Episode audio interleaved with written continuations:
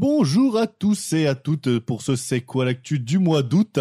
Euh, au sommaire de ce journal critique entre grève des acteurs et des, débardeurs, euh, il y a bien les blockbusters. Cet été, la sélection cinématographique est variée.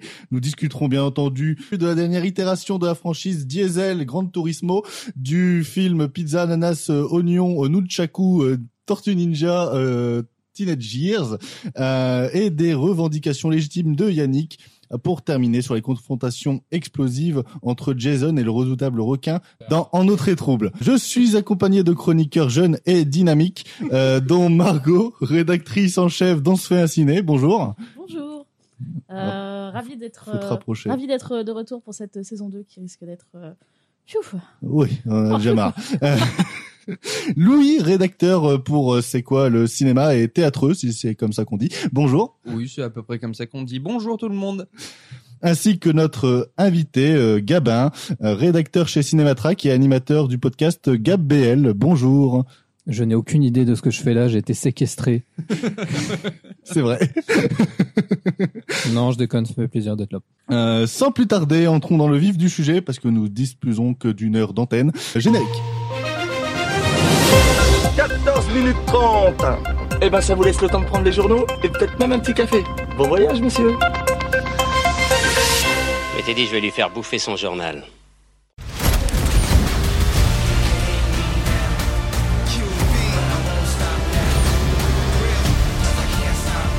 Si je perds, je perds beaucoup plus qu'une course. Alors je vais pas renoncer. Allons étonner le monde.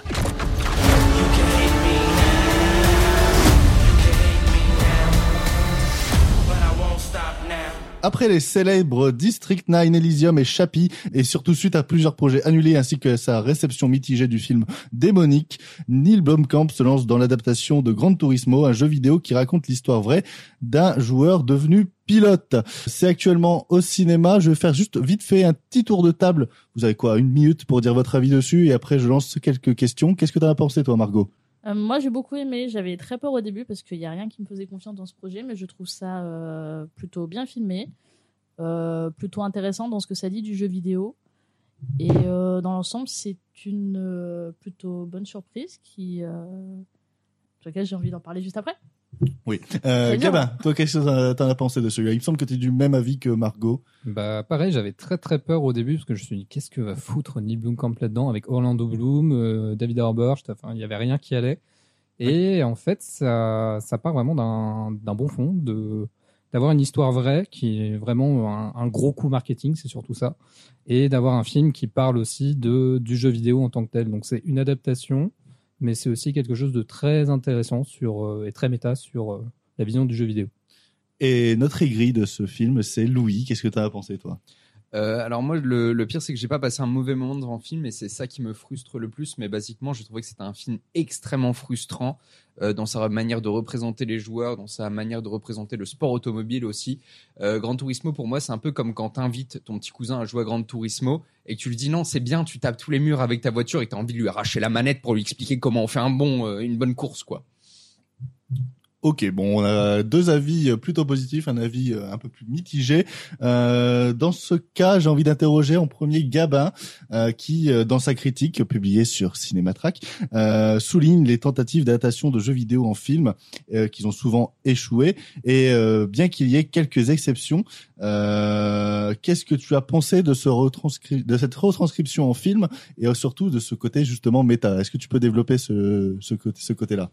Bon, Alors, je dois avouer que techniquement, les jeux de bagnole, c'est pas trop mon truc.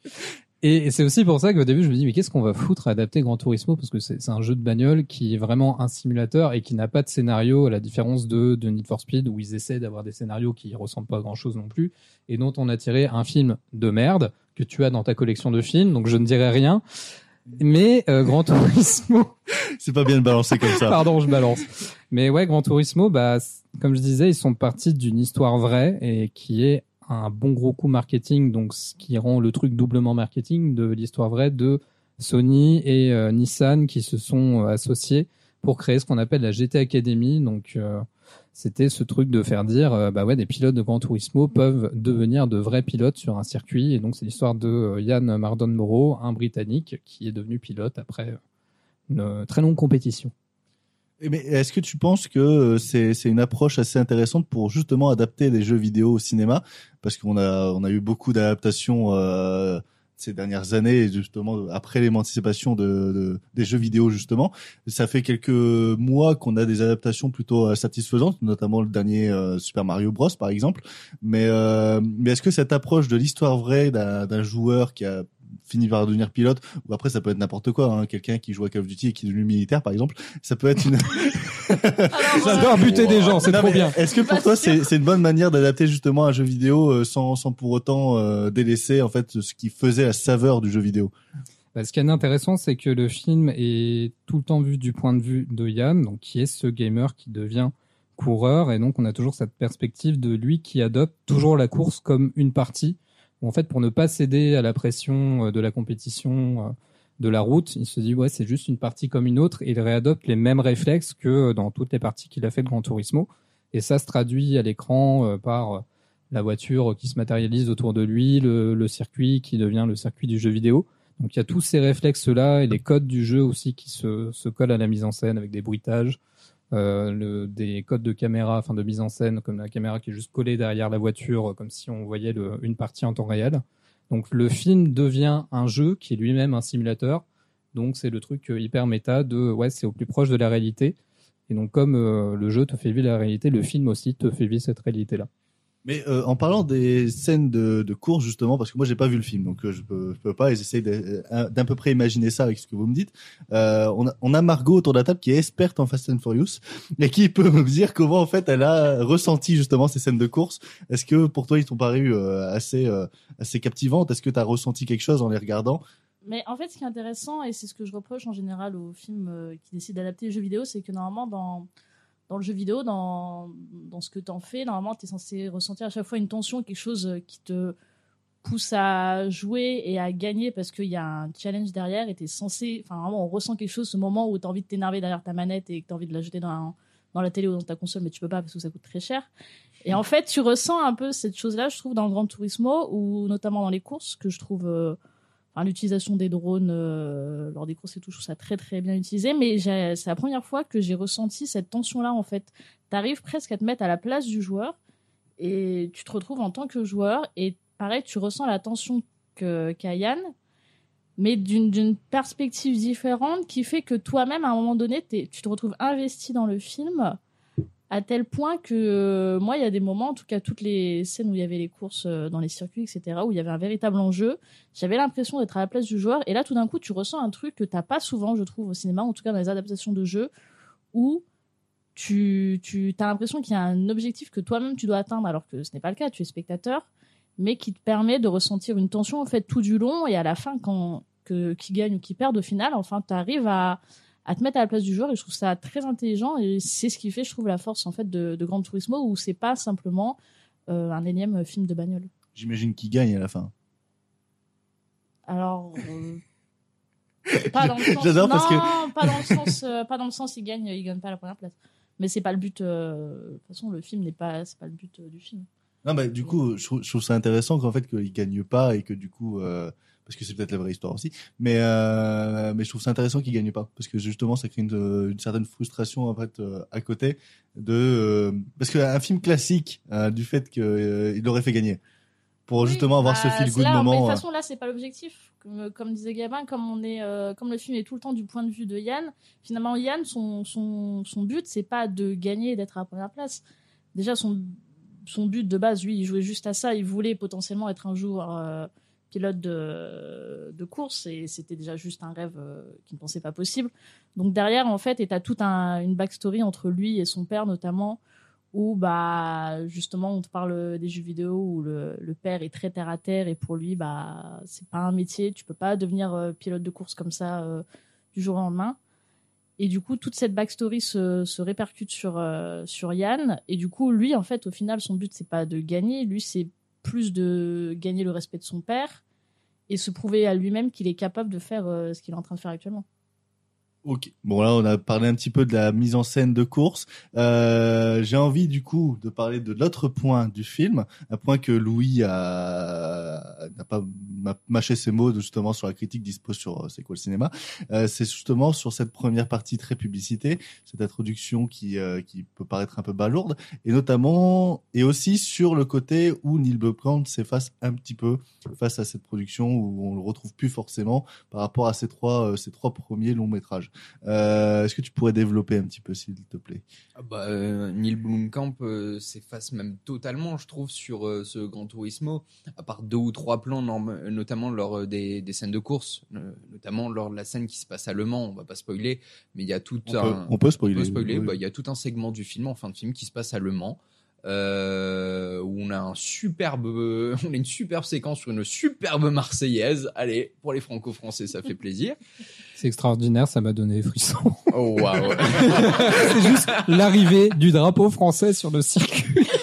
un peu, un peu abusé cette arrivée de drapeau français avec des, des hélicoptères de l'armée qui viennent déposer ce drapeau français en plein milieu du circuit. T'as l'impression Mais que c'est Michael malheureusement, Bay le truc. Est-ce qu'il veut proposer un film au cinéma français euh, peu prochainement, histoire qu'on je- l'accepte Histoire qu'on l'accepte pas, ouais. Et puis, euh, non, non, mais en fait, c'est cette séquence justement de l'arrivée du drapeau français où j'ai retrouvé le plus Blomkamp avec euh, ses plans euh, ultra impressionnants sur des hélicos, ses ralentis ultra forcés sur des mecs qui courent vers un objectif. Là, je retrouve le Blomkamp que moi j'ai découvert avec District 9, qui est euh, un des plus grands films de science-fiction de tous les temps. On n'en parle pas assez.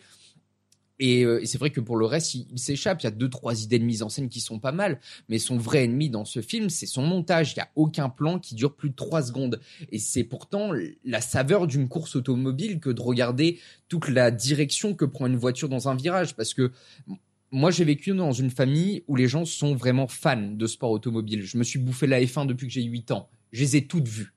Les grands prix. Alors, au bout d'un moment, quand t'aimes bien l'automobile et quand t'aimes bien les courses automobiles, ce que t'aimes, c'est voir un, un coureur ou un pilote, si vous préférez, prendre son virage correctement. C'est de voir toute la technique qu'il y a au travers de ça, que ce soit dans les stands, que ce soit directement sur le circuit. Et là, on est juste mis à côté du véhicule. On est en fait entre le personnage de David Arbor et euh, du pilote dont j'ai oublié le nom, euh, Yann. Yann. On est entre Yann et David Arbor. Et on est dans cet entre-deux où on jongle entre les instructions de l'un, les ressentis de l'autre. Et ça fait qu'on se retrouve totalement à côté du véhicule. Que C'est quand même assez dommage de louper le fait que bah, Gran Turismo, faut savoir que c'est euh, des courses sans coupe et qu'on n'est même pas une course en plan séquence dans le film en fait. Euh, Ah, on, euh, euh, ça aurait été compliqué à faire, mais c'est quand même fou de pas avoir fait juste un tour euh, à la manière de Gran Turismo comme dans le film, euh, avec une caméra derrière le véhicule et, et laisser euh, le cascadeur en fait parler. c'est quand même dommage. Euh, Bah, c'est ce que j'essaie de développer dans ma critique. Pour moi, euh, on fait, il a pas fait confiance que ce soit ses acteurs, ses cascadeurs, ou même, euh, ou même tout simplement à ce qu'il voulait montrer, quoi. D'où ce montage surcuté qui vous fera euh, passer vos meilleurs moments TikTok au cinéma, j'ai envie de vous dire. Mais, mais sinon, il y a, t'as- t'as- tu parles aussi, et je sais pas si tu veux rebondir en premier ou si quelqu'un d'autre veut, veut rebondir sur ça, mais tu parles aussi de cette introduction qui est très balourde, très publicitaire et qui, euh, qui peut détacher un petit peu le spectateur justement de ces, ces courses-là qui arrivent plutôt en deuxième partie. Euh, t'as envie de rebondir dessus Bah, ou- euh, Orlando Bloom et euh, son personnage est inexistant, à part pour être un gros connard de capitaliste, il y a personne à l'image. C'est-à-dire qu'il définit comme on va faire le profit, on va faire la publicité, on va faire l'argent avec tout ça hein, quand même, c'est important. Alors que je pense qu'il y avait quand même plus à montrer de ce personnage qui est un peu le, le cul entre deux chaises, permettez-moi l'expression, euh, entre euh, ce passionné d'automobile qu'il est et euh, son rôle de au sein de Nissan. Alors je sais plus s'il est PDG, etc. Il n'est pas PDG, il me semble. Membre du marketing. Membre du marketing, c'est ça. Ce qui explique un petit peu son côté capitaliste du coup.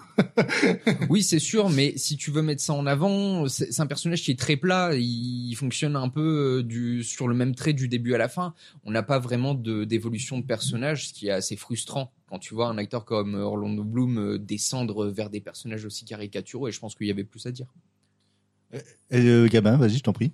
Bah, en fait, euh, en rebondissant là-dessus, je pense qu'ils se sont plus concentrés sur le personnage de David Harbour parce que c'est un ancien pilote déchu qui devient euh, ingénieur de course. Donc ils sont davantage concentrés sur lui et je trouve que, alors que j'avais vraiment très peur de le voir parce que je me dis qu'on l'a vu partout entre Stranger Things, le reboot de Merde Hellboy, euh, plein d'autres trucs. Pardon, non, c'est faux. C'est le reboot de Hellboy est vachement bien. Oh putain. Ah non. Bref, Si. ce sera pour un autre épisode probablement. Euh, ou pas. Mais j'ai trouvé que j'ai trouvé très convaincant dans le film et c'est le personnage d'Orlando Bloom, il y a quand même sa petite évolution puisque bah comme on a dit, c'est le mec du marketing qui questionne et qui sait qu'il a cette opération à vendre et, et qui se dit est-ce que Yann Mardenborough c'est le meilleur choix pour la GT Academy parce que c'est la première fois qu'ils font ça Est-ce que c'est le meilleur choix pour le public, pour les caméras, etc. C'est une idée qui est un peu là en toile de fond, qui est peut-être pas suffisamment développée, puisque le film préfère bah, se faire cette introduction un peu balourde, développer euh, la romance à deux balles dont on se fiche un petit peu de, de Yann. Romance dont on n'a rien à foutre parce qu'elle revient au de, à la fin du film et elle ne sert à rien. Et euh, on parlait aussi des, des cascades et des scènes de course, et il faut savoir que du coup le vrai Yann Mardenborough a servi de doublure à l'acteur à l'acteur Archie pour le film, donc il a fait les propres cascades. Et c'est vrai que bah, les, scènes de course ne sont pas euh, aussi immersives que dans d'autres films, mais je trouve que c'est aussi parce que le film se concentre davantage sur le ressenti de Yann en tant que coureur et euh, sur le fait qu'il ait une pression permanente. Donc on est davantage de son point de vue en pression. Et ce que j'apprécie aussi avec le film, c'est que contrairement à bah, comme là Fast and Furious euh, 14, bah, on a des scènes de course, mais on voit toujours que ce sont les acteurs qui sont dans une bagnole devant un fond vert et qui foutent rien, alors que là on a quand même un peu plus l'impression d'être vraiment sur le circuit parce qu'on voit des plans des caisses sur le circuit, euh, c'est plus concentré sur l'habitacle, on n'a pas de fond vert euh, dégueulasse. Donc j'avais vraiment plus envie de croire à ce film-là, même s'il y a une petite frustration quand même sur euh, les scènes de course. Euh, Mar- Margot, est-ce que tu veux rajouter quelque chose sur euh, sur Gran Turismo Vroom Vroom Euh, Pourquoi? Laissez-le Pouet, pouet. tranquille. Non, je suis assez d'accord avec ce qu'a dit Gabin. Euh, moi, je trouve du trio euh, de tête, Orlando Bloom, c'est peut-être le personnage le moins intéressant, alors qu'il y avait justement des trucs intéressants à dire. Je trouve pas ça tant gênant que ça qu'il soit euh, dessiné comme euh, un gars du market euh, capitaliste, parce qu'au final, euh, c'est son taf et c'est aussi intéressant d'avoir ce, ce point de vue interne où où on se dit euh, de euh, première vue que c'est un truc où on va prendre les meilleurs joueurs parce que la passion du jeu euh, voilà va faire qu'ils vont être vont être parmi les meilleurs. Mais derrière on a quand même une réflexion juste marketing pour dire ok alors la passion du jeu ok mais il y a les sous derrière quand même donc faites attention à ce qu'on fait. Pour au final pas écouter la relation entre Yann et l'ancien pilote joué par David Arbor je la trouve trop chouette vraiment trop chouette euh, très très euh, très attendissante et c'est les, les deux évolutions de personnages les plus intéressantes euh, à mes yeux. Et le fait qu'on n'ait pas moi je préfère qu'on n'ait pas eu de course euh, entière euh, que ce soit en plan séquence ou quoi parce que je pense que ce serait juste quand même un peu chiant. Enfin moi de mon point de vue hein, moi pour avoir vu quelques courses euh, de F1 euh, à la télé c'est pas ce qui me passionne le plus personnellement. Donc le fait que ce soit surcoté comme ça c'est pas ce qui me dérange mais je peux comprendre pourquoi chez certaines personnes ça peut déranger par contre Ok. Est-ce que vous, quelqu'un veut rajouter quelque chose? Vas-y, Louis. Moi, je finirais juste en disant que là, en, euh, en parlant tous ensemble euh, à trois, on a quand même comparé ça euh, plusieurs fois à Fast and Furious. Non, c'est moi, c'est moi en faisant la présentation de Margot. Oui, c'est vrai. Mais euh, c'est pas vraiment le, le genre de même de séquence, de type de, de de de manière en fait de filmer ces séquences de course là. Ça se rapprocherait plus d'un Le Mans 66, euh, d'un Le Mans avec Steve McQueen, qui est un petit chef-d'œuvre qu'il faudra euh, redécouvrir, même si on se fait vraiment chier par moment. Et euh, même aller jusqu'à un speed racer des des Wachowski qui qui a quand même une façon bien à lui de filmer une scène de course. Et là, en termes d'immersion, je pense qu'on ne peut pas faire mieux. Bon bah on va terminer sur ces petites recommandations de, de, films de course pour passer directement à Ninja Turtles. On pourra pas l'arrêter, mais on doit essayer. Ça, c'est une entrée qui fait mouche, bande de tocards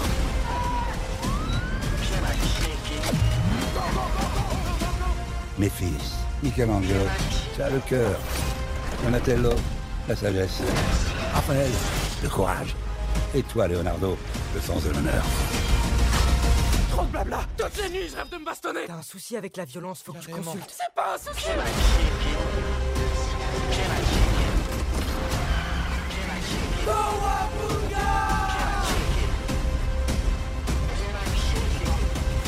La dernière fois, en marchant dans une rue sombre et lugubre, une odeur désagréable provenant des égouts a atteint mes narines. Serait-ce euh, attribuable aux deux adaptations des Tortues Ninja produites par Michael Bay? C'est très probable. Il fallait euh, vraisemblablement une nouvelle adaptation cinématographique pour euh, rectifier cette erreur. Ainsi, nous pouvons compter sur Seth Rogen, de l'éternel adolescent, comme ils aiment beaucoup l'appeler chez Paramount, euh, pour produire un retour à l'animation. Du coup, c'est Ninja Turtles Teenage Years qu'on a tous les quatre vus autour de, de, de cette table. Et j'ai bien envie de, au, au lieu de faire un tour de table pour dire notre avis, de commencer avec les questions, histoire d'aller beaucoup plus rapidement. Et notamment avec Margot, qui m'a confié, après la séance, que l'abondance de blagues et de références t'avait sérieusement lassé pendant tout le film. Est-ce que, selon toi, c'est le problème le plus prégnant de ce film? Oui. Ah, bah, pourquoi Parce que. Merci, bonsoir. Parce que c'est le cas. tu, tu veux pas Merci, aller au concert d'Angèle, peut-être? Euh, non, je dois aller sur Parcoursup parce que ça va bientôt fermer. Euh, Waouh. non, mais alors j'y allais avec d'énormes euh, bons a priori parce que j'avais vu la bande-annonce, j'avais beaucoup aimé la bande-annonce. Euh, ce petit côté euh, visuellement qui rappelle euh, Spider-Man, euh, Spider-Verse, tout ça, tout ça. Non. Un Mais... petit peu, mais pas trop. Mais non, un mais un petit peu quand Un même. peu mais je trouve euh, à la limite dans Tortue Ninja plus sympathique que dans Spider-Man. Mais euh, là n'est pas le propos. Genre il y avait vraiment tout pour apprécier le film et je crois que le film m'a sorti au bout de 10 minutes parce que j'ai l'impression qu'on est sur un film bon qui euh, récit d'émancipation, euh, passage euh, adolescent, tout ça, tout ça, pourquoi pas, mais qui euh, parce que n'a pas grand chose à raconter, parce qu'au final c'est une histoire racontée euh, maintes et maintes fois, se dit je vais euh, placer plus de références pop culture que je peux dans tous mes dialogues. Et autant quand tu le fais c'est sympa, tu vois, il y a pas de problème. Moi je trouve ça que tu que tu relis une œuvre à à la culture en général geek, oui, il n'y a pas de problème, il y a pas de problème. Le problème c'est que quand tu sais pas le doser, que c'est dans tous les dialogues et que tu as l'impression qu'il y a que ça et que si tu enlèves ça en fait, il y a plus rien derrière, il y a plus de dialogue, il y a plus de il y a plus d'histoire. C'est là que je trouve que ça devient problématique parce qu'au final le film ne raconte finalement rien, très peu de choses. Je trouve qu'il utilise en plus ses références euh, pop culture de manière pas forcément euh, intelligente, intéressante ou amusante. Il y en a peut-être une ou deux qui m'ont fait rire, mais au bout d'un moment, c'est quand même très balourd. Et euh, moi, c'est principalement ça parce que c'est ce que je dis. J'avais fait un tweet en sortant de, la salle. Il y avait tout pour aimer le film. Je trouve que les personnages sont attendrissants, l'écriture des personnages, chacun a sa personnalité. Il y a tout pour aimer le film. Mais moi, au bout d'un moment, quand tu quand as besoin de faire euh, 46 000 références à des chanteurs, euh, des acteurs, euh, des films, euh, des comics, ça, moi, je peux plus au bout d'un moment. Enfin, ça n'a aucun intérêt et ça m'a sorti du film. Et je trouve ça dommage puisque il y avait matière à, mais euh, mais moi, je non. Je vois Louis qui hoche la tête. Est-ce que tu veux rajouter justement quelque chose par rapport à ça? Non, moi je suis totalement d'accord avec Margot. Je l'ai vu en projection presse. Alors en plus, quand je l'ai vu, le film n'était pas encore totalement terminé. Euh, et euh, VO ou VF VO, VO. Ok, donc du coup, c'est pas un problème de la VF. Ok. Donc non, c'est pas un problème de la VF parce que justement, j'allais te poser la question si tu avais vu en VO ou en VF. La, la- la VF est exactement pareil, c'est juste un travail d'adaptation. Ils ont juste remplacé par exemple Beyoncé par Angel, tu vois, typiquement. c'est terrible. Euh, ah, le mauvais moment que vous avez dû passer, les gars. Non, non, Oui. non, non, parce que Oui. j'aimerais, j'aimerais juste rétablir quelque chose. La VF, même s'il y a du Star Talent, même s'il y a beaucoup de trucs comme ça, je l'ai trouvé très efficace. Sincèrement. Après, je sais pas ce que vous voulez rajouter, Gabin, mais euh, J'en parlerai après, du coup. oui, ok. Non, parce, parce que vraiment, je, je, je trouve que la VF passe vraiment bien et qu'en fait, avec, parce que j'ai vu le film avec Thierry que vous avez entendu dans la dernière euh, précédente émission, en fait, c'est juste un travail d'adaptation. Ils ont juste adapté les dialogues originaux en mettant des références françaises, genre Parcoursup, des trucs comme ça, mais dans des trucs qui semblaient être en VO des, euh, par exemple, le, par, le Parcoursup euh, américain, quoi. Donc, euh, J'ai aucune, euh, aucun non, souvenir. c'est un dialogue euh, tout, à, tout à fait Oui, non, mais, mais, euh, mais euh, ok, j'ai juste pas la ref alors. Euh, après, le film, là, ça fait un bout de temps que je l'ai vu et c'est vraiment le seul souvenir que j'ai malheureusement du film, c'est ce trop plein de, de, de blagues incessantes. Cette séquence de course-poursuite horrible sur euh, For Non Blondies. Euh, qui m'a euh, qui m'a donné envie de sortir de la salle à ce moment-là. Heureusement que le film se rattrape plutôt bien sur la fin et cette fin rushée où je trouve que le, le combat de, de kaiju à la fin est insipide au possible. Euh, dommage parce qu'il y a des, vraiment des très très belles séquences animées de combat dans le film, notamment une qui est en hommage à All Boy. sur nos, sur nos Digidi, Black Sea Boss. Ah, t'as pas, t'as pas la ref, mais c'est la musique de et ref. j'ai kiffé ma race. Ok. ben euh, si on parle de la même séquence, moi aussi j'ai kiffé ma race. qui mais euh, non ce, ce film pour moi c'est un gros dommage j'attends beaucoup de la suite pseudo annoncée en scène post générique on verra ce que ça donnera mais euh, non c'est une petite déception pour ma part parce que le encore une fois Margot a raison le film avait tout pour plaire et il se plante le- royalement en s'enfonçant dans un humour et un, un sarcasme qui se transforme en cynisme. C'est de mode en ce moment les sarcasmes qui se transforment en cynisme euh, chez les producteurs américains. On les enchaîne. Bah oui. Euh, alors, euh, il me semble que Margot avait peut-être un petit truc à dire aussi sur la sur la fin justement, un petit loupé sur le combat Ah de oui, Kaiju. la fin. Il me semble que tu as détesté. de- ouais. Alors, c'est pas j'ai détesté, mais pareil, je trouve ça dommage parce que t'as un combat qui, en soi, est plutôt sympathique. L'aspect, euh, l'aspect euh, Tortue Ninja euh, se découvre au monde et tout le monde pense que c'est eux les méchants alors qu'ils sont là pour sauver. euh, Pourquoi pas Mais euh, moi, c'est toute la résolution de comment euh, kaiju. Ça se casse la tête à savoir comment ça trouve des, des stratégies, des stratégies qui ne fonctionnent jamais.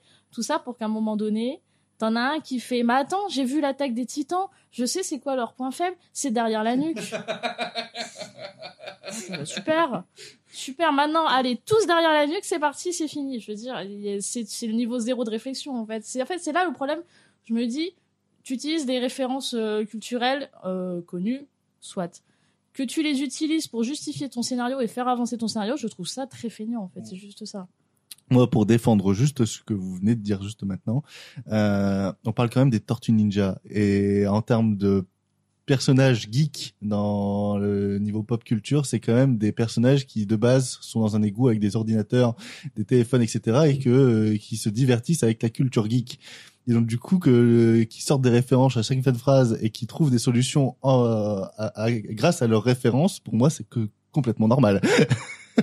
Donc du coup, pour moi, ça me dérange pas du tout qu'ils disent ouais, j'ai vu une scène K, vas-y, on va faire ça. Et c'est parce que en, en plus, c'est même pas sûr que ça soit la solution. Juste, ils vont tenter faire, de faire ça parce qu'ils ont vu ça dans Titans. euh, T'as un plan derrière la nuque du gars avec un gros trou bleu. Oui, mais Vraiment, ça c'est là. Ça, ça c'est la mise plaît, ça, là. Cible est là. non mais ça c'est la mise en scène qui parle à la place des personnages mais euh, moi que les Tortues Ninja ils balancent à chaque fois une phrase euh, vas-y moi j'ai vu euh, j'ai vu Pulp Fiction euh, on va prendre de la coque bah euh, moi ça me Je veux ce crossover. Non, mais je moi, veux je- ce crossover. moi Ça je, je, je le comprends et je le défends après je comprends que ça vous saoule mais euh, pour moi je trouve ça normal quand on adapte les, les Tortues Ninja euh, Bah, C'est parce que toi, t'as vécu dans les égouts avec un ordinateur. Exactement. Voilà, c'est ça en fait. Tu, tu touches à un certain point qui est aussi que le, le film adapte la bande dessinée Teenage Years des Tortues Ninja, alors que l'autre version qui existe est vraiment beaucoup plus violente et beaucoup plus euh, viscérale au sens premier degré du terme, tu vois.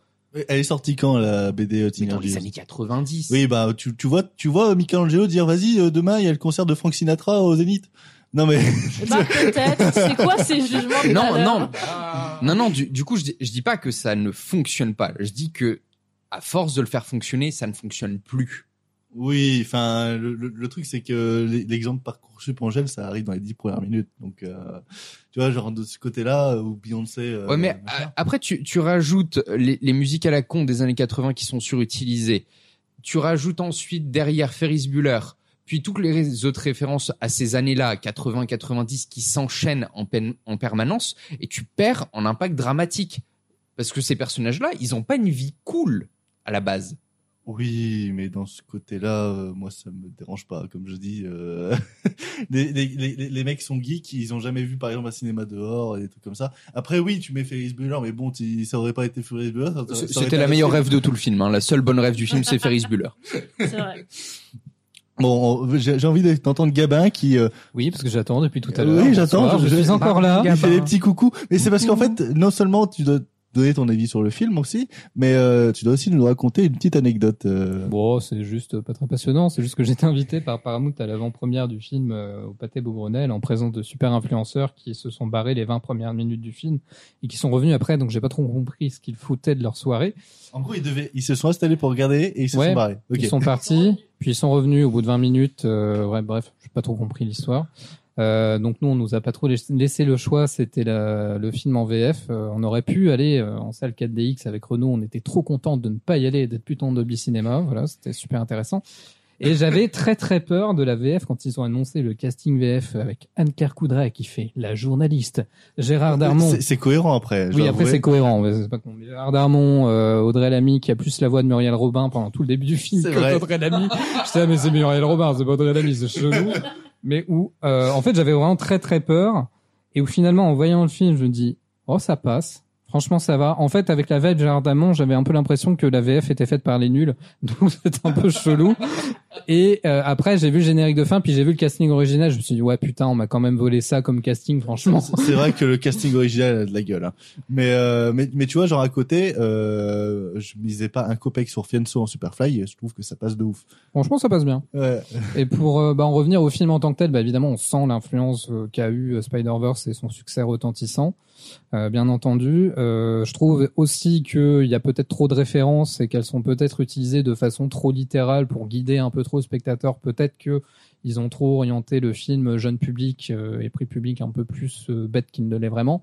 Euh, mais je trouve qu'il y a quand même une vibe teen drama qui marche plutôt bien, puisque oui, bah, on l'a dit, les tortues, elles ont une vie un peu de merde parce qu'elles sont bloquées dans leurs égouts depuis qu'elles sont toutes petites, et du coup elles n'ont rien vu du monde. Et ce que j'aime beaucoup, c'est qu'elles sont admiratives d'un monde qui pourtant est horrible, qui est dégueulasse, qui ne veut pas d'eux, et où je trouve que la le, la patte esthétique du film montre à quel point notre monde est pourri, quoi. Enfin, tous les Ah, ça tue, hein. c'est vachement bien fait de trouver. ouais. New York est dégueulasse, enfin même le dessin est assez brouillon, euh, tous les humains ont vraiment une gueule euh, horrible et en fait le monde est beaucoup plus monstrueux que eux ne le sont vraiment. Donc je trouve que le film marche euh, vraiment bien là-dessus et aussi parce que Donatello a Butter de BTS en sonnerie portable. Donc du coup à partir de là, c'est dans mon top 10 de l'année.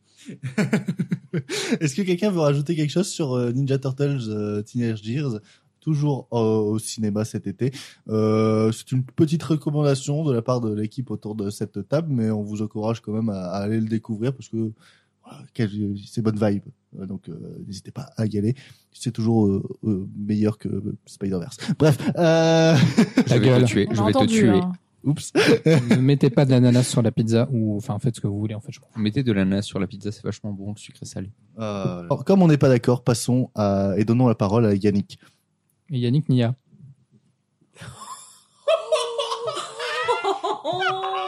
Et c'est quoi la suite du programme? Tu vas m'annoncer que t'es enceinte Ouais Ouais Pardon. Je pense qu'il y a un pépin dans votre histoire. J'ai du mal à accepter qu'un spectacle qui s'est censé me remonter le moral, ça me fait l'effet inverse. hein, c'est- Non, mais alors, je, je pense que vous n'êtes pas du tout en train de vous rendre compte, monsieur, mais en fait, là, ça se fait pas du tout ce que vous faites, en fait. Vous écoutez ce que je raconte là ou je suis en train de pisser sur un violon là? Il y a pas moyen que ça continue. Vous, vous- vous voulez me torturer ou quoi? Attendez, monsieur, vous voulez qu'on fasse quoi, en fait, exactement? Vous voulez qu'on fasse quoi? Ça peut partir en sucette à n'importe quel moment là, cette histoire. D'accord? Quentin Dupieux, réalisateur prolifique, parvient à imposer son style unique dans les films radicalement différents. Après de nombreuses expérimentations jusqu'à réalité, les passionnés ont été partagés par un manque d'ambition évident de la part du réalisateur. C'est à ce moment-là qu'il dévoile un film secret avant la sortie de Dali. C'est Yannick, un homme en pleine euh, représentation de la pièce Le Cocu, une comédie de qualité médiocre qui se lève et interrompt le spectacle pour reprendre en main la soirée. Euh, on est trois à l'avoir vu autour de cette table. Gabin ne l'a malheureusement pas vu euh, pour des raisons qui le concernent, Je ne dirai rien sur ce film parce que j'ai pas envie de le voir. voilà. Mais euh, Pardon, Margot que j'aime Louis, pas Quentin Dupieux. oui bah en, gros vaut mieux pas. Personnellement, j'aime pas ces films. Euh, me- Sauf réalité. ok, j'arrête. Margot Louis et moi, nous l'avons vu et nous l'avons plutôt agréablement bien aimé. J'ai envie de commencer par Louis parce que c'est quand même lui le théâtreux de cette euh, de cette table Euh, et j'ai vraiment envie de savoir comment euh, Yannick euh, non seulement euh, la mise en scène de théâtre euh, que tu connais bien et aussi les divisions et les fractures sociales au, au sein de, de cette micro-société qui est qui est le cinéma et cette salle de théâtre aussi. Je reviens rapidement sur ma relation au cinéma de Dupieux qui est quand même assez chaotique. C'est-à-dire que j'aime un film sur deux de Dupieux. Adoré Fumer fait tousser. J'ai détesté Incroyable mais vrai. Et en fait, je trouve que j'aime les Dupieux qui sont euh, les Dupieux fauchés, genre Rubber. Euh, dès que ça part dans du réalité, dès qu'il me commence à avoir du budget comme dans Au Poste, etc., etc., je trouve ça horrible. T'as bien aimé le Dain Euh, ben, le Dain, tu vois, j'ai même pas tenu les dix premières minutes Ah du oui, film. Je me suis barré parce que je trouve ça insupportable. Donc euh, là, quand il revient avec euh, Yannick, j'y vais en me demandant encore une fois sur quoi je vais tomber parce que bon, fumer fait tousser, c'était vraiment bien, mais incroyable, mais vrai, c'est une daube. Donc du coup, euh, j'y vais un peu avec des grandes griffes. Surtout que ça parle de théâtre et vu que je travaille, enfin que j'essaye de travailler dans ce milieu qui est le théâtre, euh, ça me touche particulièrement. Et au final, euh, c'est mon Dupieux préféré. Oui, bah, c'est pas, étonnant. Hein. Te connaissant, je savais que t'allais kiffer. C'est mon Dupieux préféré parce que euh, c'est un Dupieux qui euh, vient euh, questionner à la fois son propre rapport au cinéma en allant directement voir dans, une salle de théâtre qui est le, théâtre et le cinéma ont quand même des relations assez diamétralement opposées c'est-à-dire qu'ils se complètent autant qu'ils se détestent il suffit de voir des films comme Incendie de Mouawad enfin euh, adapté de Mouawad jusqu'à des euh, des autres adaptations françaises comme par exemple le Edmond de Michalik où euh, on a euh, des, réalisateurs qui s'emparent de pièces de théâtre pour en livrer des récits purement cinématographiques. Là, Dupieux vient s'emparer du phénomène d'expérience sociale qu'est le théâtre pour en faire quelque chose de cinématographique et il le réussit man- man- manifestement bien en nous posant la question de à qui s'adresse le théâtre à qui va parler une pièce de théâtre. Euh, pourquoi est-ce qu'on est aussi proche et en même temps aussi loin des acteurs Euh, Et il le traite au début d'ailleurs euh, comme comme une salle de cinéma, c'est-à-dire que toute la première partie du film, c'est uniquement la scène filmée quasiment en plan fixe. Pendant deux ou trois minutes c'est un seul et unique plan où on voit ces deux personnages dialoguer et ensuite ça cut et on rentre euh, on traverse ce quatrième mur qui viendra ensuite être brisé par euh, la présence de Yannick dans le public qui va euh, témoigner son mécontentement et qui va s'emparer de, cette scène de théâtre et redéfinir ce qu'est en fait le, le spectacle vivant et à qui s'adresse le théâtre aujourd'hui. Et je pense que Quentin Dupieux n'aime pas beaucoup le théâtre ou alors a eu de très mauvaises expériences, comme j'ai pu en avoir, hein, je pense, notamment du théâtre extrêmement pompeux, comme on peut le voir à l'Odéon avec euh, des pièces comme la ménagerie, de- la ménagerie de verre, pardon, avec euh, Isabelle, Isabelle Huppert qui a un Molière pour ça alors que c'est un scandale. Et, Euh, Non, mais là, par exemple, il, il parodie, euh, je pense, le cinéma de théâtre populaire. C'est-à-dire, euh, sa scène, ça s'appelle Le Cocu. C'est un truc qu'on peut trouver à la Comédie de Lille, par exemple. Mais c'est une alors doucement avec la comédie. Non, de Lille. je- non, mais tu m'as compris. Ils font des, ils font des très très très belles choses à la comédie de Lille. Je tiens à les féliciter d'ailleurs. Euh, non, euh, il vient parodier un théâtre populaire qui est euh, hérité de Fédo, etc. Qui est, par exemple, vous prenez une pièce de théâtre comme Le Prénom, vous en parlez à une personne qui aime le théâtre, ils, vont tout de suite vous dire Eh, non c'est bon, laisse tomber, remets, remets-moi ça sur le côté. Parlons de vrai théâtre ensemble, quoi. Ce qui est, je trouve, un peu, comment dire, Élitiste. élitiste. Voilà, il y a un problème d'élitisme dans le théâtre et Quentin Dupieux vient bouger un peu tout ça en, faisant, en prenant pour partie de dire, bah, ce mec-là, là-bas dans la salle, qui, qui s'exprime pas super bien, et bah, il va écrire une pièce. Est-ce que les gens vont kiffer? Ah, il va les prendre en otage avant. Mais ça risque peut-être de fonctionner, en fait, parce que le théâtre, c'est censé être vivant. Et Ouais, t'as- ce truc de euh, la pièce de en fait la pièce de théâtre d'origine est suffisamment nulle que en fait tout le reste du film c'est notre pièce de théâtre où tout le monde participe.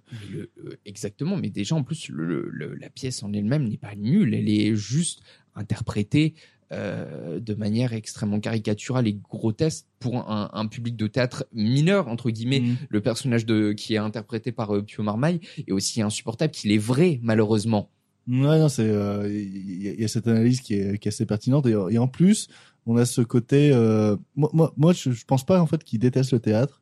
Je pense que plus que c'était la meilleure mise en scène pour euh, pour mettre en en bah, pour mettre en scène justement quelqu'un qui interrompt une séance de cinéma par rapport à la trop au trop plein de merde que je pense Dupieux doit regarder et se dire mais comment ça se fait qu'il y a des personnes qui se rebellent par rapport à ça, notamment Marvel et tous ces trucs là. C'est, tu vois, c'est un peu ce que je disais en début de podcast quand je parlais de Gran Turismo. L'envie d'arracher la manette au gamin Oui, et de venir lui expliquer comment est-ce qu'on fait vraiment quelque chose de bien et d'intéressant, quitte à se foirer, c'est pas grave. Ah oui, non, mais t'as, t'as, t'as ce côté-là, et quand tu regardes, de, par exemple, Dupieux en train de sélectionner des films au vidéoclub et voir les dernières nouveautés, tu vois, je me doute que, par exemple, euh, c'est le même Yannick qui se, il aurait interrompu un Marvel en disant, mais bordel, euh, c'est de la merde ton truc, ou un vieux drame français qui te déprime. Euh, non, mais tu vois, t'as ce, t'as ce truc-là du, euh, de la personne qui se rebelle de la séance et du divertissement qui est en train de regarder. Euh, est-ce que tu voulais rajouter un petit truc, comme ça je peux passer à... Bah, hum, je, rajouterais que c'est pas juste une question de, moyens de représentation, c'est pas juste le cinéma ou le théâtre qui est abordé à travers ce Dupieux là, mais en fait il y a toute une séquence où le personnage de Yannick intervient dans le public et en fait il interroge même notre rapport à la société. Pourquoi euh, notre manière de consommer du divertissement, des histoires, c'est quoi raconter une histoire aujourd'hui, c'est quoi écrire une histoire aujourd'hui, c'est quoi la recevoir aussi? Pourquoi est-ce qu'on est aussi apathique quand on va voir de entre guillemets de l'art aujourd'hui? Et je trouve ça d'une richesse folle. Margot, toi qui n'es pas très adepte du cinéma de, de Quentin Dupieux, oh, quand même. Pas totalement dire ça. On va dire qu'à chaque fois, je ne sais jamais trop à quoi m'attendre. Et un peu euh, dans le même cas que Louis, c'est-à-dire j'ai l'impression qu'une fois sur deux, euh, j'aime bien ces films. Défaut que je n'aime pas fumer fait tousser, j'aime bien euh, Incroyable mais vrai. Non mais moi, moi, je suis pareil. J'aime pas fumer tout ça, mais j'adore incroyable mais vrai. Enfin, j'aime pas. J'aime certains trucs, mais pas tout. Ce qui fait que euh, je vais voir ce Yannick un peu euh, en mode euh, bon. J'ai l'impression que j'ai- toujours ce problème à la base avec lui, c'est que je trouve qu'il fait beaucoup de films et c'est bien de faire beaucoup de films. Le problème, c'est que j'ai vraiment l'impression que la qualité n'est jamais totalement au rendez-vous. Et là, j'avais un peu peur. En plus, sur une heure, je me demandais bien ce qu'il pouvait raconter. Et au final, j'ai été embarquée assez vite dans l'histoire qui euh, on parle du coup d'une prise d'otage et je trouve ça intéressant cette mise en abîme où au final nous aussi on est quelque sorte en tout cas quand on se retrouve devant un mauvais film c'est un peu cette sensation pareil de prise d'otage. On se retrouve coincé dans une salle de cinéma on se demande pourquoi je suis là pourquoi je regarde ça et surtout pourquoi je reste? Mais parce que enfin il y en a qui restent pas il y en a Est-ce qui que t'as restent. payé 11 Euh, euros alors, vas-y, Gavin. Nous devant Toto 2. Parce que faut, faut quand même avouer que là, on fait le podcast, ils se sont tapés dans, le- durant le week-end Toto 2. Veuillez nous excuser pour la gêne la occasionnée. même journée Donc La voilà, même c'est journée. intéressant. Pourquoi on reste Pourquoi on reste euh, Peut-être parce qu'on est un peu maso, c'est très possible. Peut-être aussi parce que, euh, en tout cas, j'aime euh, le personnage, enfin le personnage de Yannick, je trouve qu'il est d'une richesse folle parce qu'il est extrêmement euh, dramatique dans tout ce que, dans tout ce qu'il raconte, dans tout, dans tout ce qu'il est, dans ce qu'il, euh, voilà, il se lève, la façon dont il est traité, il y a vraiment quelque chose de vas-y, t'habites, euh, tu viens de Melun, euh, tais-toi, laisse les gens qui ont du talent faire leur truc et va t'asseoir ou prends ta veste et repars. Et ce moment où euh, bah, t'as ce, t'as ce gars-là qui, oui, a fait 45 minutes euh, d'erreur plus 15 minutes de marche, c'est quand même beaucoup pour avoir une pièce de théâtre qui n'a pas aimé. À ce moment-là, se dit quelqu'un qui n'a peut-être pas forcément l'habitude du théâtre, qui euh, qui se retrouve devant quelque chose qu'il Je, n'aime je pas. vois, je vois Gavin qui rit par rapport à cette punchline. Euh, tu devrais regarder le film, tu vas vraiment te marrer. Toujours Ah, pas. ça me fait penser au super trajet que Margot se tapait pour venir à l'UGC Léal pour regarder des films de merde avec moi, donc c'est tout à fait vrai. Ah oui, d'accord. C'est moi, Yannick. Ok? Et du coup, I am Yannick. I am Yannick. Et euh, du coup, oui, il y a quelque chose de, de très dramatique parce qu'on rigole beaucoup. En tout cas, moi, dans la, la séance à laquelle j'étais, on rigolait beaucoup parce qu'il y avait quand même quelque chose, il y a quelque chose de dramatique et de très drôle la façon dont, dont il est à chaque fois soit remis à sa place, soit à chaque fois le running gag de il revient. Bon, cette fois-ci, j'en ai marre, je vous prends en otage. Et je trouve que Dupieux, en tout cas ici, arrive à trouver euh, un certain équilibre entre cet humour noir qui le, qui le caractérise depuis, euh, depuis ses débuts et une tension dramatique qui, qui reste quand même omniprésente. Même s'il y a ce truc très très drôle de il est avec son arme, tu te dis dans ta tête, tu dis c'est pas possible, à tout moment n'importe qui en fait aurait pu soit sortir, soit appeler quelqu'un, soit faire quelque chose, mais personne ne fait rien parce qu'au final peut-être que cette prise d'otage les arrange un petit peu aussi parce qu'ils avaient l'air un peu de se faire chier dans la pièce. Oui, et quand il y a quelqu'un qui se barre, Yannick qui s'en branle. Et quand quelqu'un se barre, il s'en branle aussi parce qu'au final, lui, tout ce qu'il veut, c'est euh, voir un truc sympa parce que il s'est déplacé et euh, à un moment donné, il y en a marre de regarder de la merde. Et toute cette partie où il, euh, enfin, il y a quelque chose de très, de très mignon dans sa façon d'être très très gauche avec les gens, avec euh, comment il ne sait pas ouvrir euh, Word pour euh, pour écrire un texte, comment il écrit son texte. Enfin, ça prend des plombes, c'est hilarant et en même temps très très triste à voir. Et tu sens qu'en fait, il est plein de bonne volonté. Et je trouve ça très beau parce qu'au final, il fait sa pièce. Tu, la le moment où euh, les acteurs euh, lisent son texte qui est bourré de fautes, bourré de, de, de fautes de syntaxe, avec des répétitions toutes les deux minutes, c'est incroyablement drôle. Enfin, c'est- Thierry aurait pété un câble. Thierry n'aurait pas apprécié, Thi- Thierry aurait fait une relecture en direct. Thierry aurait eu des problèmes. Mais t'as toute cette partie-là qui, je trouve, en tout cas, tout, tout le début du film est ultra intéressant. Mais moi, ce que j'aime absolument à la fin du film, où t'as cette pièce de théâtre, du coup, qui se met en scène devant lui, où d'un côté, tu es mort de rire parce qu'il y a absolument rien qui va dans cette pièce. Et t'as ce contre-champ sur Yannick qui voit, en fait, que les gens rigolent et que ce qu'il a imaginé prend vie et que ce qu'il n'aurait jamais pu arriver existe. Euh, Louis vient de montrer un numéro, euh, son téléphone avec euh, comme mot de passe vaginal. Bref. On se sait. J'ai pas la ref, moi, du coup. Ah. Et ben voilà. fallait aller le voir. Mais euh, donc ouais, je trouve ce un des pas le plan final parce que le plan final c'est encore autre chose, mais celui juste avant où il regarde euh, le public se marrer. Il y a quelque chose qui prend vie, il y a quelque chose de très très beau qui est très dramatique. Ah bah j'ai lâché ma larme. hein, Oui, c'est incroyable parce que il se, je trouve qu'il se passe vraiment quelque chose. Il y a un truc qui prend vie à ce moment-là que je trouve magnifique. Et puis juste Raphaël Quenard est, est Et- incroyable. et- et enfin, ce film-là était, enfin, il fait pour lui. Il est Ah oui, non, c'est- monstrueux dedans. C'est c'est un des meilleurs acteurs de sa génération et il en démontre encore plus avec ce film. Moi, ce qui me rend fou, c'est que le but en fait de Yannick, c'est de repartir avec le sourire. Et justement, cette scène que tu décris avec euh, avec le public qui rigole, le plan sur Raphaël Connard, euh, Dupieux veut nous faire partir aussi avec le sourire et là, il nous met le plan final. Et le plan final, il est Ah flippant. C'est, euh, il est terrible et c'est C'est un typiquement. des euh, meilleurs plans finaux, je trouve. Et puis comment Ouais. c'est que t'es à la fin et t'as ce long moment. Parce que j'avais des gens avec moi qui étaient là et qui n'avaient pas regardé euh, la durée de- du film. Et du coup, t'as le plan final, t'as le. Ça s'arrête, t'as le cut, t'as le. T'as un long T'as silence. un long silence. Très long. Voilà, écran noir, et t'as vraiment quelqu'un dans la salle à un moment donné qui fait. Mais c'est déjà fini. Non, non, mais euh, je, je- vais vous dire c'est quoi le plan final si vous l'avez pas vu, si vous comptez pas le voir, euh, bouge-toi tes oreilles, gamin. Mais en gros, c'est euh, la, B- la BRI, la BAC, la- les flics qui rentrent dans le théâtre armés pour tirer sur euh, Yannick qui considère comme un terroriste alors qu'il fait de l'art. Et c'est Ils ont mis euh, du temps quand même. ils, ont, ils en ont mis du temps, mais c'est c'est c'est flippant. C'est ce qui aurait pu se passer pendant plusieurs années. Enfin, il y a, il y a quelques années justement. euh, Mais c'est une représentation extrême, mais euh, c'est ce que on, c'est c'est ce qu'on nous dit en école de théâtre. Vous êtes là pour représenter l'extrême, pour que les gens se disent ça, c'est chaud. Oui. Je ne veux pas vivre ça, mais ça me fait plaisir de voir d'autres gens faire semblant de vivre ça. Et donc du coup, ce plan final vient juste. Enfin, euh, je conserve pour moi que le vrai plan final du film, c'est le- ce visage de Raphaël Quenard. Il veut partir avec le sourire, il part avec une larme et un sourire. Oui, non, c'est c'est non mais c'est c'est- je dis c'est c'est magnifique. Oui. Vous êtes donc en train de me dire qu'un concept de Quentin Dupieux tient sur tout le long de son film, pour une fois Oui. Oui. Ok, j'ai envie de le voir, du coup. et c'est un film d'une heure. Et donc, du coup, c'était difficile de mettre du gras dedans. Mais euh, c'est une heure, mais on pourra en débattre pendant une heure et demie tellement que c'est. euh, C'est une richesse quand même. Ah non, mais c'est c'est un truc de fou. Et tu pourrais. Et, et- et en fait, tout tout mouvement que font les, les, les personnages. Par exemple, tout- le simple fait que la personne s'en va et que Yannick dit, dit rien, bah, c'est toi devant un film au cinéma. Le film va pas t'engueuler parce que t'es parti.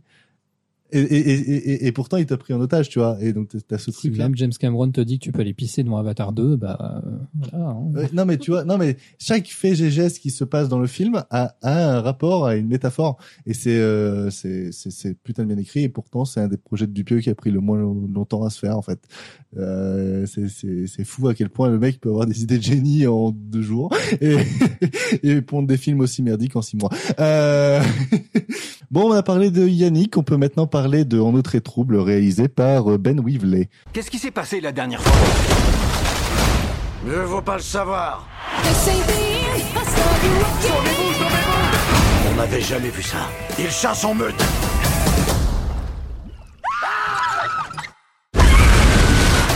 Vous pouvez vous détendre. Cette station, elle est anti-Meg. En fait, c'est ce que Jonas avait toujours redouté, mais je pensais Le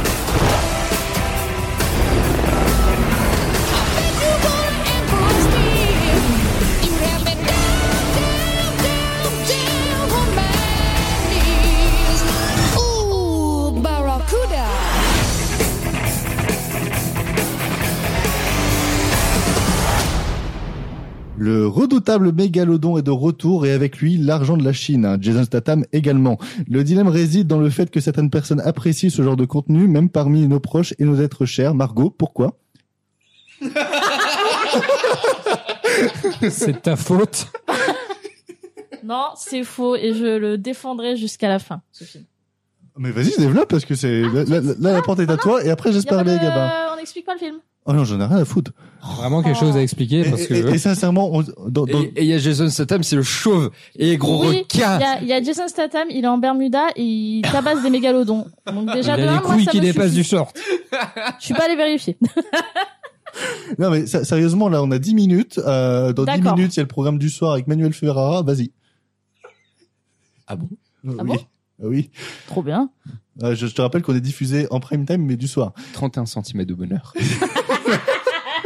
C'est le mégalodon, ça c'est le mégalodon. Non, mais je suis peut-être, alors je sais pas autour de la table, mais en tout cas moi je suis une, euh, j'apprécie en eau trouble. Et pourquoi j'apprécie en eau trouble? Parce que peut-être de un je n'ai pas de goût, mais ça c'est à chacun euh, sa, son envie d'y voir euh, quelque chose. Vous êtes libre d'en juger. Vous êtes libre d'en juger, il n'y a pas de problème. Moi je pars du principe que tu me donnes Déjà, quand tu parles d'un mégalodon, on parle quand même d'un animal disparu depuis des siècles qui potentiellement existe encore quelque part au fin fond de l'océan, qui, si un jour émerge euh, de la mer, désingue tout le monde. On a Louis, toujours traumatisé par la petite sirène qui vient de chanter sous l'océan. Euh, Et si le mégalodon était venu tuer la petite sirène? Ça aurait été le meilleur Disney de Eh tous les bah temps. voilà. Et si Jason Statham était la petite sirène? Et là, on tiendrait le meilleur. Ça vient trop loin. apparemment, il y a une meilleur longue queue. Shyamalan de Mais, tous les euh, Oh, ça va trop loin, ça va trop loin. Est-ce qu'on peut revenir à ce film, s'il Oui. vous plaît? J'aimerais le défendre, même s'il n'y a vraiment pas grand non, Vraiment pas obligé. Il n'y a pas grand chose à Vraiment. défendre, mais je l'aime bien. eu- toi aussi, t'as reçu l'argent de la Chine Du Vietnam, du Vietnam, s'il vous plaît. Ouais, Excuse-moi. S'il vous plaît. Oh non, là, on est en train de me faire passer pour un raciste alors que c'était juste une vanne sur le financement du film. Vraiment, t'es vraiment une pourrisse. Vraiment, t'es horrible. Mais en fait, je comprends ce qu'on reproche. Enfin, non, je comprends ce qu'on reproche au film, mais je vois pas en quoi c'est un reproche. Euh, de un, oui, ça suit. euh, Le problème dans nos troubles de base, je trouvais, c'est que il trouvait. On va pas y arriver. Vraiment, toute la table qui est morte de rire. Mais en même temps, comment tu veux Euh, défendre ce truc? Écoutez, je vais faire court. À un moment donné, on te dit un film avec des mégalodons qui tuent des gens. Est-ce que vous, enfin, je ne cherche pas à avoir plus, je cherche pas à avoir un truc soit réaliste, soit qui ressemble à quelque chose, soit qui fait un peu peur. Je m'en fous. Moi, je veux voir Jason Statham. Je veux voir euh, des gens qui se font miam miamer par des mégalodons, quelques mégalodons. Mais on le voit même pas, putain Mais si tu le vois à la fin, arrête. Mais ça Ah bah, dure super. deux secondes et, et le film dure deux heures surtout. J'ai pas ressenti deux heures. Oui, bah écoute, hein, au Non, bout d'un C'était moment- ressenti 24 heures et 12 minutes. Écoutez, à un moment donné, si tu sais quand tu vas voir ce genre de film, moi je sais quand je vais voir. Non mais très sérieusement, quand je voir des films de ce de cet acabit-là qui n'est pas très élevé, hein, de toute manière, ça je le sais. Mais quand tu pars de là, tu pars d'un postulat où tu sais déjà que ça ne va pas foncièrement être bien et ça ne me gêne pas. Je vois pas le problème qu'il y a. Je cherche pas à ce qu'il y ait de l'histoire. Je cherche pas à ce que les acteurs jouent bien. Je veux pas de tout ça. Moi, tu me mets des mégalodons à l'écran, je suis contente. Hein. J'ai j'ai 5 ans, hein, c'est tout. C'est tout, au Mais final. ça, hein. ça, c'est compréhensible aussi. Je passe un excellent moment devant Scooby-Doo 2 euh, par Raja Gosnell. Ça, il y a aucun problème. Non, mais les ça- films Scooby-Doo, c'est génial aussi. Oui, Pourquoi c'est maintenant tu lui parles comme si elle avait 5 ans du coup Ah, parce qu'elle a dit qu'elle avait 5 ans. Si tu veux, je peux faire le bruit du mégalodon.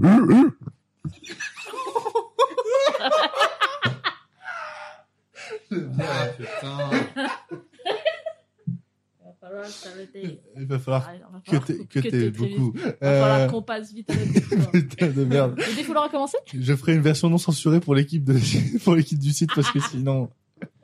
Non, mais je, je vais défendre le film en disant que c'est nul, mais c'est divertissant, c'est tout. C'est nul, mais c'est bien. Merci Margot. Voilà. Merci. Super Bon, vas-y, euh, la coup de massue, la finale. Par Gabin, surtout. Moi, je penserais surtout au fait que de base, Ben Whitley devait faire la suite de Tomb Raider avec Alicia Vikander et qui s'est barré pour faire ce film. Je me demande lequel des deux aurait été le plus pourri. Franchement, Je sais Tomb pas. Raider. je pense que c'est celui-là. Arrête tes conneries. Mais en fait, c'est que j'avais littéralement zéro souvenir du premier déjà parce que bah, ça devait pas être terrible visiblement. Non. Et euh, je pense qu'on devrait juste le renommer Jason Tatum le requin. Oui, oui, bah voilà. Hey. Bah voilà. Mais euh, le souci étant que le requin, bah, on le voit pas jamais parce que bah, on se fait chier comme un rat mort pendant à peu près 1h30 pour qu'il y ait pas le 20 minutes de miam miam sans aucune goutte de sang avec que des CJ dégueulasses. Donc en fait, euh, c'est même pas drôle, c'est même pas gore, c'est même pas, ça fait même pas peur. En fait, c'est juste nul à chier. Oui, non, c'est Personne ne joue, il se passe, enfin, je sais pas, il se passe rien, ils font que se balancer des vannes de merde dans la gueule. Et en fait, moi, j'ai dormi pendant 15 minutes et euh, j'avais l'impression d'avoir loupé toute ma vie parce que je savais même plus qui était qui, qui faisait quoi, mais en fait, j'en avais rien à foutre. Tous les Chinois ont la même tête, c'est ça oh. Bah pourtant tout le cast c'est quand même que des gros ricains euh, qui sont en mode oh là là on Ah non. des Non, bah requins. non, y a Ah non, Non non il y a pas enfin il y a pas que des gros ricains. Il y a Tatane, il y a un noir, un arabe et beaucoup de Oui. chinois. Et du coup, il y a un monsieur noir qui s'est entraîné et puis qui a mis des capotes dans son sac à dos parce qu'il faut qu'il soit prêt pour toutes oui, circonstances. que Vous voyez, c'est 1, drôle. Dans le 1, il était nul et il savait même pas nager. Tu vois, il y a des Ouais, du évolutions coup, il a un gros désert dans son sac aussi. C'est trop drôle. Moi, moi, moi, il joue Bad Boys. Ce qui me rend fou, c'est que t'as quand même Jason Statham sur l'affiche et qu'au bout de 30 minutes, c'est plus lui le personnage principal. Bon, je suis Oh non, non, ils te, ils te mettent le Jason Statham chinois qui a reçu, qui a reçu un Mais- meilleur salaire. toujours- Mais non, mais même dans le 1, enfin, euh, bien sûr, le truc est à moitié financé par la Chine. Horrible. Bah oui, mais Dans le bon. premier aussi, il y avait la moitié du caisse qui était chinois avec euh, la nana qui, qui prenait aussi la moitié de, de la place. Et, et, et tu vas me contredire aussi, mais bon, le film est aussi écologique Arrête que... Mais arrête avec... Non, ça me moment- rend fou. Mais à zéro moment, le film se dit écologique, si arrête des conneries Si, les requins sont notre ami. Et à la Mais- fin, il y a Paul le Poulpe qui, qui fait n'importe quoi aussi. Mais euh. n'importe quoi mais Rendez-moi pas. Yakan dans Avatar 2 parce que euh, Ah oui, non, mais- au moins c'était vachement mieux. À un moment, ils font le requin, il est gentil, il va se battre contre Paul le Poulpe là-bas. Mais pas- mais Attends, regarde, il va s'arrêter, il va pas me bouffer la gueule. Hein T'auras forcément un animal plus gros et l'autre va se battre avec. C'est juste le principe de la chaîne alimentaire. Oui, moment, oui. quand t'as un mégalodon plus gros, plus gros que l'autre mégalodon, les deux mégalodons vont s'embrouiller. On peut aller s'embrouiller avec. Euh, oui, mais il sort d'où le. Paul le Poulpe euh, Je suis venu voir un mégalodon, je suis pas venu voir un Paul le Poulpe. Bah écoute, euh, Pirates des Caraïbes traînait dans le coin, je sais pas. Ah oui, bah voilà. Libérer le kraken. Écoute, euh, on savait pas quoi écrire dans le scénar, du coup on s'est dit tiens on va mettre une pieuvre là, bon. voilà. Parce que tu ne mais- sais pas ce qu'il y a au fond de l'océan. À part le film La Petite Sirène. Et des poils de Jason Statham. Euh... Il en a pas, arrête. C'était ça la vanne. Euh, il faut que je l'explique. J'en peux plus. C'est vraiment n'importe quoi cet épisode. Est-ce hein. que quelqu'un veut rajouter quelque chose sur cette connerie C'est de la merde. Voilà, Trop merci. bien. Euh, comme chaque euh, c'est quoi l'actu, on termine euh, en comblant le temps restant euh, d'antenne qui nous reste pour se défouler. Euh, si on l'a pas déjà assez fait sur En autre et trouble, euh, voici euh, Gabin sur euh, dans le défouloir. Messieurs, bienvenue au Fight Club. Bien, je vais parler d'une autre merveille du cinéma, mais de cette fois-ci du cinéma français, mais on n'est pas loin du cinéma catastrophe non plus. C'est les blagues de Toto 2, classe verte. C'est le titre complet, évidemment. Euh, adapté de la splendide bande dessinée Les blagues de Toto. Donc, euh, puisque on s'est dit que les blagues de Toto, c'est quelque chose de suffisamment, euh, suffisamment riche pour en faire une super bande dessinée et donc pour en faire un film. Et donc un premier film qui était déjà pas assez merdique finalement pour en faire un deuxième par le même réalisateur. Et où, bah, évidemment, comme tout ce qui est euh, du Cobu, Petit Nicolas et tout ça, bah, comme on met trois plombes pour faire des suites, on est obligé de changer de gosse pour, euh, pour Toto parce que, sinon il y aurait pas trop de cohérence, quoi, les gars. Euh, après, c'est c'est pas le MCU, quoi, donc, euh, voilà. Et donc, quoi de mieux que faire partir Toto en classe verte dans une ferme bio? Bah oui, parce qu'évidemment c'est une ferme, donc c'est l'agriculture, l'écologie, tout ça. Le... Est-ce qu'il y a Game Canet? Malheureusement non. Euh, Bah nous on le verra de toute façon à Deauville, c'est pas grave. Euh, mais euh, bah, évidemment il y a des bouses de vache, il y a des carottes euh, et Toto il fait que des blagues de merde, hein, parce que comme on est dans la bouse, autant être dans le même domaine. Et il se passe littéralement rien dans ce film. Euh, Tous les gars tombent à l'eau. Il y a juste euh, Anne-Marie Vin et Guillaume de Tonquédec qui refont une reprise de l'été indien dans la forêt grimée en hippie. où en fait je me demande si j'ai pas bouffé des champignons avant de voir le film, quoi, parce que qu'est-ce que c'est que ce bordel? Et ouais, ouais, franchement, euh, pourquoi? Pourquoi? Euh, Je ne sais pas, mais par contre Margot peut répondre avec un autre film qui ne change pas de son train-train quotidien. Absolument, écoutez. Eh bien, j'ai juste un message à dire à toutes celles et ceux qui ont dit que Bullet Train était un très mauvais film. Je vous propose de regarder, euh, veuillez nous excuser pour la gêne occasionnée, qui se déroule euh, en Belgique, chez la SNTF, très exactement, parce qu'on ne peut pas utiliser euh, SNCF. Euh, sur euh, voilà un voyage un petit peu mouvementé pour euh, Artus qui euh, effectue son dernier voyage sous la houlette euh, d'une Elsa Zieberstein qui fait une inspectrice qui en a un peu ras le, cul hein, de, de, de son poste d'inspectrice et qui a envie de, de foutre un peu la merdasse. Et on se retrouve face à quelque chose de hum, par le réalisateur de Dickonek d'ailleurs. Dickonek très bon film. c'est vachement bien. Dickonek c'est vachement bien et là c'est vachement pas bien. Euh, c'est extrêmement euh, chaotique. Euh, chaotique est le mot. Est-ce que c'est-à-dire tu avais envie d'aller ailleurs n'importe où? Je vais faire comme si je n'avais pas relevé cette blague parce que je suis fatiguée, qu'il est tard, que c'est compliqué et que le film est déjà assez fatigant comme ça. Mais non, Euh, écoutez, non, mais très rapidement, euh, le film c'est une succession de vannes, euh, de wagon en wagon, avec euh, chaque wagon qui a une thématique. C'est-à-dire le premier wagon c'était euh, les autistes, le deuxième wagon c'était les racailles euh, et les arabes. Le troisième wagon c'était quoi déjà? C'était le wagon bar? Le- oui, le wagon Le bar. wagon bar avec les alcooliques Et la femme enceinte. euh, et la femme enceinte. Le quatrième wagon, c'est wagons ensemble? À d'autres occupations? Putain de Qui merde. t'a autorisé à être présentateur? Eh, Douane, Donné. on déraille là. oui. Bref, tout ça pour dire que on a rigolé très fort avec Gabin, mais peut-être parce qu'on était un petit peu euh, exaspérés, beaucoup exaspérés, énormément exaspérés, parce que c'est au final euh, pas très drôle, très souvent gênant. Elsa Zieberstein a envie de se jeter sur tout ce qui bouge, un peu comme d'habitude dans tous les films dans lesquels elle joue. Euh, Artus, Simone hmm, je ne sais plus. J'en veux, j'en veux plus. Euh, Artus euh, est là, Artus a besoin euh, d'un chèque, Euh, et puis. euh, Ah, et je crois puis que tout voilà. le monde avait besoin de payer Tout ses le monde avait factures. besoin d'un chèque. Le seul point positif que je trouverais au film, c'est que au moins on peut dire que ce film est très méta, puisqu'au final, euh, il nous avait déjà averti dans son titre euh, ce à quoi on devait s'attendre. Euh, on peut en conclure que 0 plus 0 égale la tête à euh, et que et qu'on ferait mieux de clôturer cette émission. Euh, en tout cas, sachez que c'était avec plaisir de présenter cette émission avec vous. Merci Margot d'avoir participé. Avec grand plaisir. Euh, merci Gabin d'être venu jusqu'à nous séquestrer. Ouais, franchement, je suis trop content.